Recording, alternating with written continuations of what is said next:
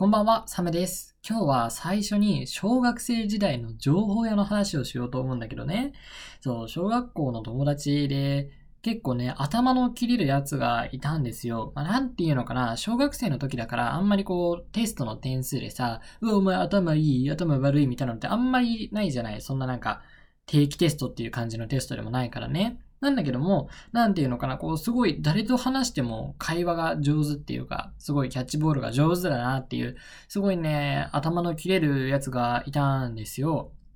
でね、あの、そいつがこう、情報屋を始めるっていうことを聞いて、私は結構そいつとね、かなり仲が良かったから、そういうことをね、聞かせてくれたんだけど、そう情報屋を始めるって言ってて、でどういうことかっていうとね、まず、そいつの好きな女の子がいるんだけども、その子を、あの、教える代わりに、その相手の、あの、好きな人も教えてくれっていう感じで、こう、好きな人同士を教え合うんだって。これはまあ、なんかたまにあるじゃない？そういうのってね。で、あの、それをもう片っ端からやっていく？もう学年全員レベルでやっていくんだって。で、え、なんでそんなことするの？と思って。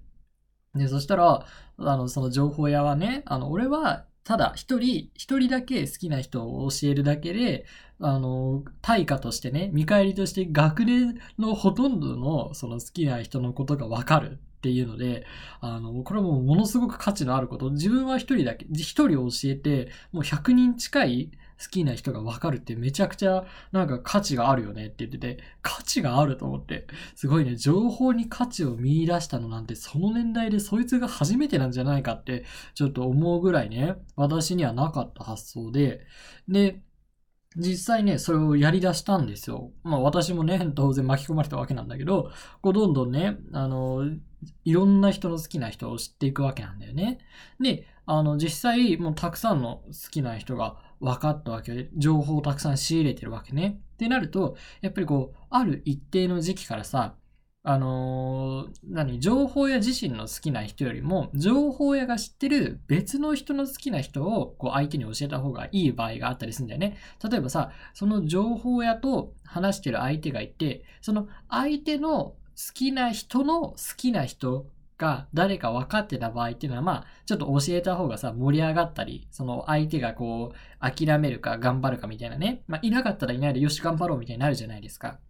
まあ、そういうところで、その相手に関わる人物の名前を教えてあげたりするわけよ。で、まあ、もしそれでさ、なんか、何、両思いみたいになったら、それもその情報屋は知れるわけだから、また新しい情報を一つゲットできるわけでしょ？っていう感じで、情報を知れば知るほど新たな情報を知れるわけね。で、さらに、あの、やっぱ好きな人だけじゃなくて、なんていうのかな、ゴシップっていうの？なんかあるじゃない？例えばさ、別のクラスで、あの、誰と誰がめっちゃ喧嘩したとかさ、あの、別の授業で、あの、何？授業がストップするぐらい先生がブチ切れたみたいな。で、その理由は何かとか、どういう経緯でそうなったのかって、なんかこう、興味があるじゃない？小学生の頃って。だから、その好きな人を教える代わりに、そういう情報も聞き出すみたいなね。ちょっと何があったのか、あの、詳しく知ってたら教えてくれっていう感じで、好きな人だけじゃなくて、そういう事件みたいなね、ミニ事件みたいなのも、もうどんどんそいつが知っていくわけよ。本当に名実ともに情報屋になっていくわけ。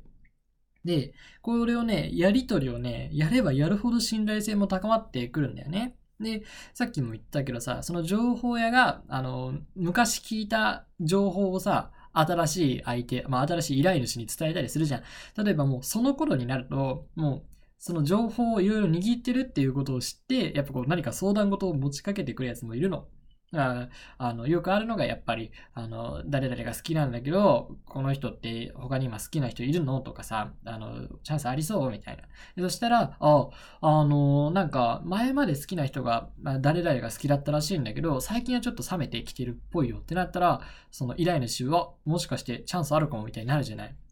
まあ、そういう感じね。あとは、まあそういう、なんか、事件だったりさ。で、こう、なんか誰かと喧嘩しちゃって仲直りしたいみたいな子が、あの、なんか今も怒ってるかどうかとかさ、どういうところに相手が怒ってるかどうかみたいな、そういうところを聞いたらさ、それについて謝るとかができるじゃない。っていうので、で、その情報屋が仕入れた情報っていうのはさ、やっぱり情報屋自身の、まあ、好きな人とか、あの、情報を等価交換してるわけだからさ、基本的にやっぱ正しい情報が多いんだよね。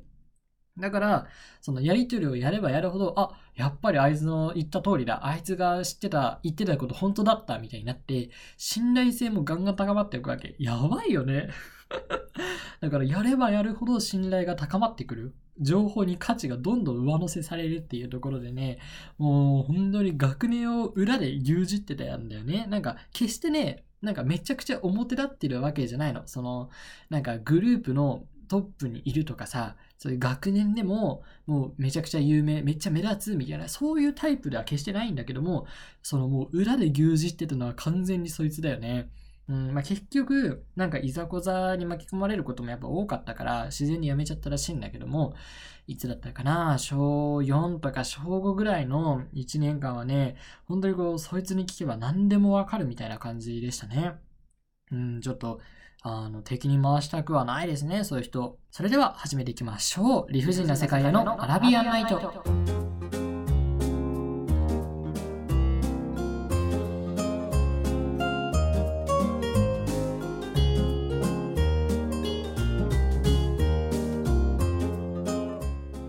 んばんは、私があなたのシェヘラザード、サムです。今日もこの現代社会と戦い続けるあなたに、世の中に絶望してしまったあなたに送るフリートークポッドキャスト、理不尽な世界へのアラビアンナイト、通称人生。理不尽の人と世界の世と意で人生ですね。本日は第63夜でございます。社会に出る直前に休学した大学生が中二病スピリッツ全開で日常の理不尽を嘆きながらあなたの精神と時間の空白に落書きしていきますっていうところでね。うん。あの、私最近漫画のマギっていう作品をちょっと読み進めてるんですね。うん。あの、結構前の回でもうマギをちょっと読み始めたよって言ってると、言ったと思うんだけど、まあちょっとすごい途切れ途切れで読んでて、まあ最近も読んだんだけどね。もうね、本当にびっくりするぐらい世界観が似てるっていうか、あの、順序としては、このラジオ、このポッドキャストを始めてからマギを読んだから、決してパクリではないんだけども、でもね、まあ本当にびっくりするの。あの、私はこういうポッドキャストを進める上で何かこう、世界観、うん、なんか、あの、コンセプトとして、こういうことを話すよ、プラス世界観が欲しいなと思って、で、アラビアンナイトっていうね、シヘラザードが語りかけをするっていうのがちょっとラジオに似てるなと思って採用してるんだけども、そのマギっていうのも、あの、アラビアンナイトの世界観をモチーフにしている中東風ファンタジーみたいな感じなんだよね。だから、登場人物の名前もアラジンとかさ、アリババとかシンドバッドみたいな感じで、あの、千円一夜物語に出てくる人物がこう採用されたりしてるわけですよ。で、あの、あやっぱりそういう中東風ファンタジーっていうかね、アラビアンナイトをコンセプトとする作品ってやっぱりあったんだなと思ってたんだけど、最近読んでた感じでね、ちょっとびっくりすることがあって、あの、最近読んだ感じちょっとだけネタバレになっちゃうんだけど、アラジン、アラジンチーム VS シンドバッドみたいな回があってね、で、そのシンドバッドが、まあ一人なんだけど、ちょっと複数人いるみたいなまあちょっとよくわかんないんだけど、まあ、複数人のシンドバッドとこう連戦していくみたいなね、そういう場面があって、で、その、なんていうの、単純な、その武力によるバトルだけじゃなくて、何かこう、説得できるかみたいな、その考え方の違いをこううまく、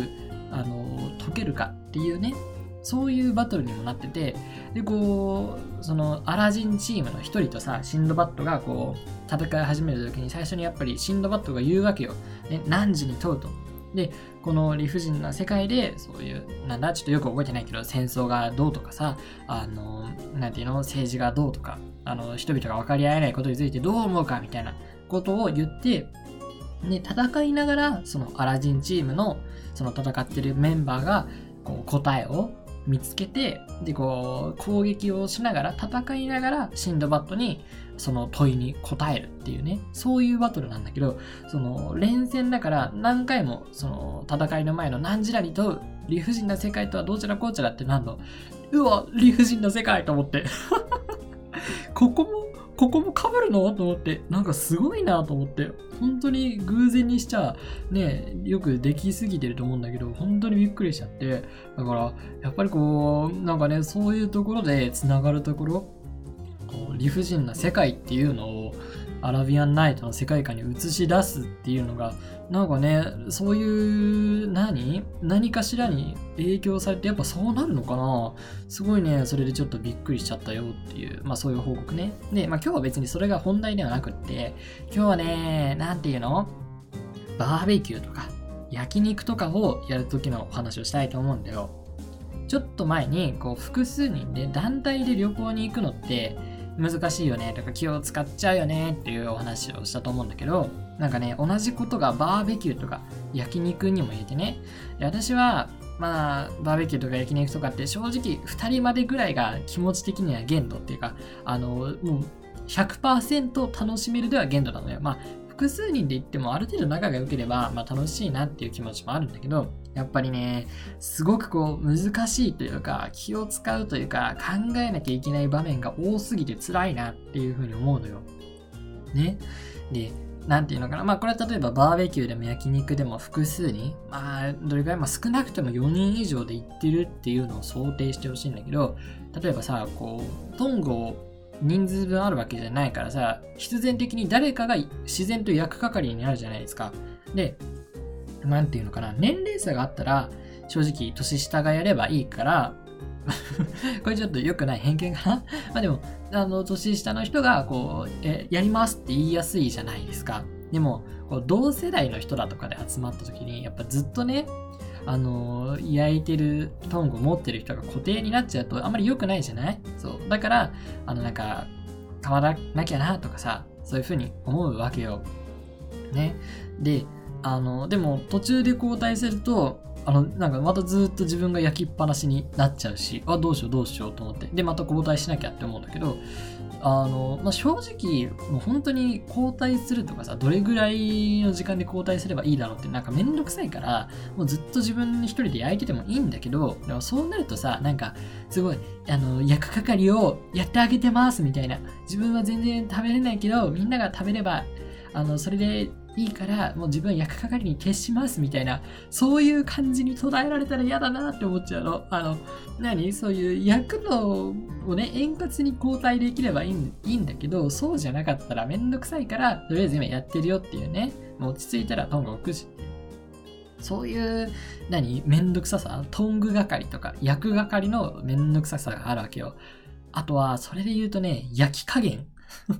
焼き加減人それぞれすぎる問題っていうのがあると思って、特にさ、まあ、バーベキューはどうなんだろうね。あんまりやったことないからわかんないけど、焼肉とかもそうじゃない？その、結構さ、もう生焼けに近いぐらいの人が好き、ん？生焼けに近いぐらいの肉が好きっていう人もいれば、ちょっと不安だから、正直もうちょい焦げぐらいまで焼きますっていう人もいるじゃない。でも、人それぞれすぎてさ、もう、どうしよう、誰に合わせたらいいんだってなっちゃうわけね。もう本当に、それでね、もう、もうわ、わけがわかんない、わけがわからなくなる。そんなさ、焼肉で、その、複数人に行ってもテーブルで分かれたら、なんとか自分のテーブルの人の焼き加減ぐらいは覚えられるかもしれないけどさ、まあ、それでも大変じゃないね、焼き加減が難しいなっていうのもあるし、あと、ペースね、焼くペース。まあ、焼き加減ともちょっと関係するんだけど、こう、みんなガンガン食うのか、もう足らないからどんどん焼いてくれっていう感じなのか、まあ、ちょっとゆっくり食べるみたいなね、感じなのか。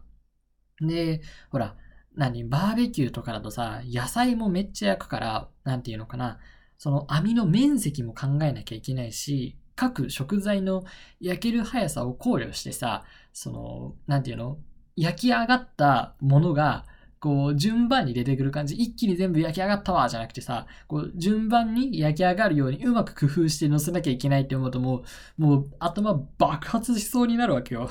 どれ乗せようと思って。ね。あわ、あ、あわあわしちゃうしさ、ダッサいよね。情けない。ね。あとね、人それぞれで言うと、あの、トングと箸の問題もあるよね。これもね、焼肉中心かなと思うんだけど、当然生肉を網に乗せる段階っていうのは、そのくっついてきたトングでやるじゃないですか。で、まあ、ひっくり返すのも大体トングだと思うんだけど、焼き終わったやつをそれぞれのお皿に乗っけるときね。で、この時にさ、その生肉を掴んだことのあるトングでやると、ちょっと危ないから嫌だっていう人もね、いるだろうし、だからお箸でやってほしいっていう人もいるだろうし、そのお箸も、なんか、あの、私のお箸でやられたらちょっと嫌だみたいな。その、みんなで取る用のお箸っていうのを用意しといて、それでやってほしいって人もいれば、まあそうじゃなくて別に全然気にしないから、あんたの箸で取ってっていう人もいるわけじゃないですか。もう、もうどうしようってなるわけ。ね、あんまりさ、これのことについてさ、注意深く尋ねるとさ、私自身が潔癖症みたいに思われちゃうこともあるじゃない？だからこう、聞くのも難しいしなと思ってね、こう、考える日々。ねえ、そう、あとは、これもまあ焼肉の時だと思うんだけど、どの肉を頼むかっていうね。で私自身ちょっと焼肉とかバーベキューに行った回数が少ないから、あまり肉の種類っていうの？全然わかんないのよ。なんか、あるじゃない？カルビとか、ね？あの、ロースとか。全然、それがどの部分でどれぐらいの厚みでさ、焼くのにどれぐらい大変なのかとかさ。まあ、タンが厚そうだなっていうのはわかんだけど、他がね、あんまわかんないの。味の違いも正直わかんない よくないね。これはよくないんだけど、正直も味の違いも全然わからんのよ。だから、えっ、ー、と、でも、どうしよう。この中にはさ、やっぱりどの肉でもいいやっていう人ばっかりじゃなくて、なんかこうバランスあの、それはさっきめっちゃ頼んだじゃんみたいになったら嫌だなと思って、そのうまくに、あの、違うお肉を注文しなきゃって思うんだけど、その写真だとさ、量の感じもわかんないし、あと、どうだろう、どれぐらいお金使って大丈夫なんだろうとかさ、そういうのもあるじゃない。ね。そういうことを思うと、どの肉を注文するかっていうのも恐ろしく迷うわけ。ねえ、息、ちょっと考えすぎかなねえ。本当に、あとね、知らない人とどうするのっていうね。今までやってきた、今まで言ってきた事柄もさ、こう、ある程度、昨日知れてるやつなら、まあ、1、2回失敗してもまあ大丈夫かなって思うんだけど、知らない人だとさ、ちょっと失敗した時に、あ、あ、あ、大丈夫ですよ、みたいな、こう、微妙な、微妙な距離感ゆえの、なんか、あの、無理して大丈夫ですよっていう感じ。あれを聞くことになるでしょ？で、今のは大丈夫じゃない人の大丈夫だよだと思って。ね。で、やっぱさ、初めてっていうかあんまり知らない人だから、その焼き加減とか、さっき言った、その人それぞれの基準もさ、もう全く知らない状態で挑むことになるでしょ？どうしようと思ってね。あれかな、バーベキューと焼肉、もうちょっとこう、経験を、数を積んだ方がいいかな。まあ、数がね、経験数が少ないっていうのも結構、その問題の原因にはなってるとは思うんだけど、ね、どうしようと思って。でも、バーベキューとか焼肉をさ、企画するのも難しいじゃない。ね。私そんな企画できるほどの知り合いをさ、一つの場所にないし、そそれぞれ散らばっちゃってるから、その、バーベキューやろう、焼肉やろうってなった時、あんま人も集められんしと思って。これ、課題だよね。本当に課題。うん。で、ごめんなさいね、本当に。あの、不満というか、こう、バーベキューとか焼肉をするときの、ちょっと問題、こういうことを思うなっていうので、まだあってね。で、これは、旅行の時もちょっとあるかなと思うんだけど、男女でやるときね、これ難しいんですよね。その、女性陣に気を使うとかっていうのが結構有名な問題というかね、みんなが抱えがちな異性を相手にした時にちょっと気を使っちゃうっていうのはもちろんあると思うの。でも、私はね、どっちかというと同性の方。だから男性陣に気を使っちゃうの。これ、どういうことかっていうとね、そう、普通は、いやいや、男同士の方が気使わんでしょって思う人も多いんじゃないかなと思うんだけど、そうじゃなくてね、そのグループがもう完全にもう友達ですっていうか、あの、なんか部活でめっちゃ頑張った仲間ですみたいな、そういう仲間意識でもう完全に固められているならいいんだけど、そういうことってやっぱりほとんどなくて、基本的にはそのよく知らない人とかだったらなおさらちょっとこう、なんか狙いや、狙ってるなみたいな、その、あの、バーベキューや焼肉を実施している、その人数内で、こう、ちょっと、何狙ってる、この子を狙ってるんだろうなとかさ、ちょっと男子受け、女子受け狙ってるんだろうなっていう人らもいるわけじゃない。ね、友達同士で言ったらあんまりそういうの気にしないけど、やっぱりそうじゃない人らだとそういうのがあるでしょで、そうなった時によ、そうなった時に、あの、他の男子のメンツを潰さないようにしなきゃいけないっていうのにめちゃくちゃ気を使うの。さっき言ったので言うと、こうずっと焼いてると、で、これが、その、なんていうの、たまたま、こう流れで私がちょっと焼く時間が長くなっちゃったりすると、その、男子からさ、うわ、あいつなんかめっちゃ焼いてるアピールしてるじゃんって思われないかなとかさ、あと、そのバーベキューの時とかも、この、この食材並べていいかなとかすごく迷って並べてて、うわ、なんかすごい女子向けにヘルシーにこいつ、あの、チョイスしてやがるみたいに思われたら嫌だなと思って、そんなつもり全然ないけど、なんか思われそうって思っちゃうの。ね、だから、意外とこういうのって男性陣にも気を使ったりするんだよね。その旅行の時もそうじゃない。こう、たまたま自分の提案した案が、何提案した旅行先というかさ、その訪問先が、こう、綺麗だったりさ、自分の提案したルートが、こう、スイスイ行けるルートだったりすると、お、お、すごい良かったみたいな、あの、サム君の提案でうまくいったみたいになるじゃないですか。その場は別にいいんだけども、なんかこう、男子たちからの嫉妬がないか、なんかお前、なんか調子乗るなよみたいなね。なんか自分のがうまくいったから、ちやほやされやがってって思われたら嫌だなと思って。だから、こうね、どこか自分を、何自分がめっちゃすごいことやってるよって思わせないように、ピエロを演じないといけないわけ。ね、私は道化師よ。ねえ、やんなっちゃうよね。本当にね。だからもう、バーベキューとか焼肉で肉も焼かれるんだけども、焼き餅も同じぐらい焼かれるんじゃないかって怖いよっていうお話でした。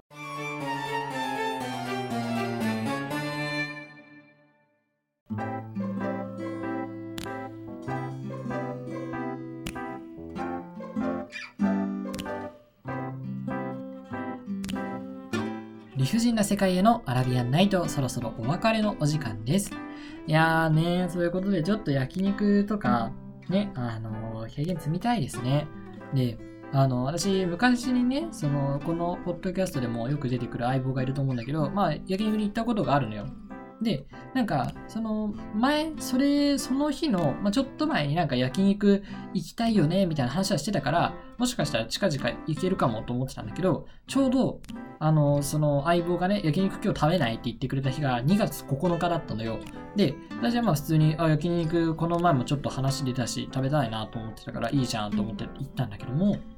あの、何？帰って気づいたのよ。え、もしかして今日2月9日で肉の日だから焼肉にしようって言ってくれたのかなと思って。で、あの、後日会った時に、あの、やっぱそういうことだったみたいな。肉の日だから焼肉っていうことにちょっともしかして突っ込み待ちだったみたいな聞いたら、え、全然気にしてなかったって言われましたね。はい。えー、さて、この番組では、普通歌、感想、感想や質問ですね。や、コーナーメールを募集しております。概要欄に掲載している Google フォームからぜひ送ってくださいね。X もやっています。番組アカウントのフォロー、あと、ハッシュタグ、人生。人生はカタカナで人生ですね。での感想ツイートよろしくお願いします。それと、今お聞きのポッドキャストサービスから番組のフォロー、そしてこれを YouTube でお聞きいただいている方にはチャンネル登録をしていただけると嬉しいです。次回のお話は今宵のものよりもっと心躍りましょう。それでは良い夢を。おやすみなさい。